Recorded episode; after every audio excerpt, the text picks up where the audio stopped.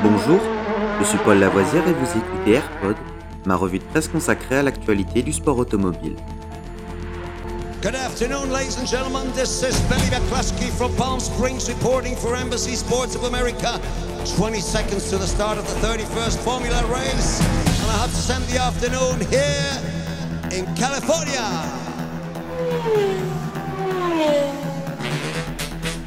AirPod, c'est toute l'info et rien que l'info.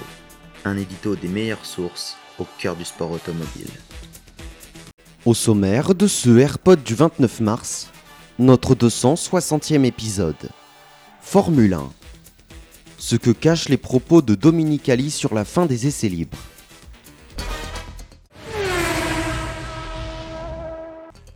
Stefano Dominicali, le PDG de la Formule 1, a récemment suscité la polémique en laissant entendre qu'il envisageait de supprimer les séances d'essais libres du vendredi.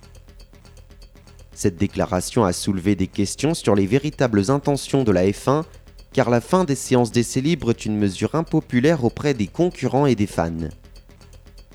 Les séances du vendredi sont essentielles pour les pilotes et les équipes afin de travailler sur les réglages et les stratégies avant de participer aux qualifications et à la course, et pour permettre aux équipes d'essayer de nouvelles pièces. Cependant, les propos de Dominicali ne doivent pas être interprétés comme une envie de supprimer complètement les séances d'essai. En fait, des discussions sont en cours au sein de la commission F1 concernant d'éventuels changements à apporter au format des week-ends afin de rendre le roulage plus intéressant. Certains estiment que trois séances d'essai sont de trop et que cela donne aux équipes presque trop de temps pour peaufiner les réglages et la stratégie en vue des qualifications et de la course, ce qui élimine tout risque potentiel lié à une préparation insuffisante.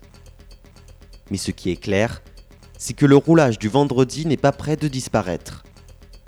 La vraie question est de savoir quel est le bon niveau d'essai à organiser pour répondre aux exigences parfois contradictoires des équipes et du spectacle.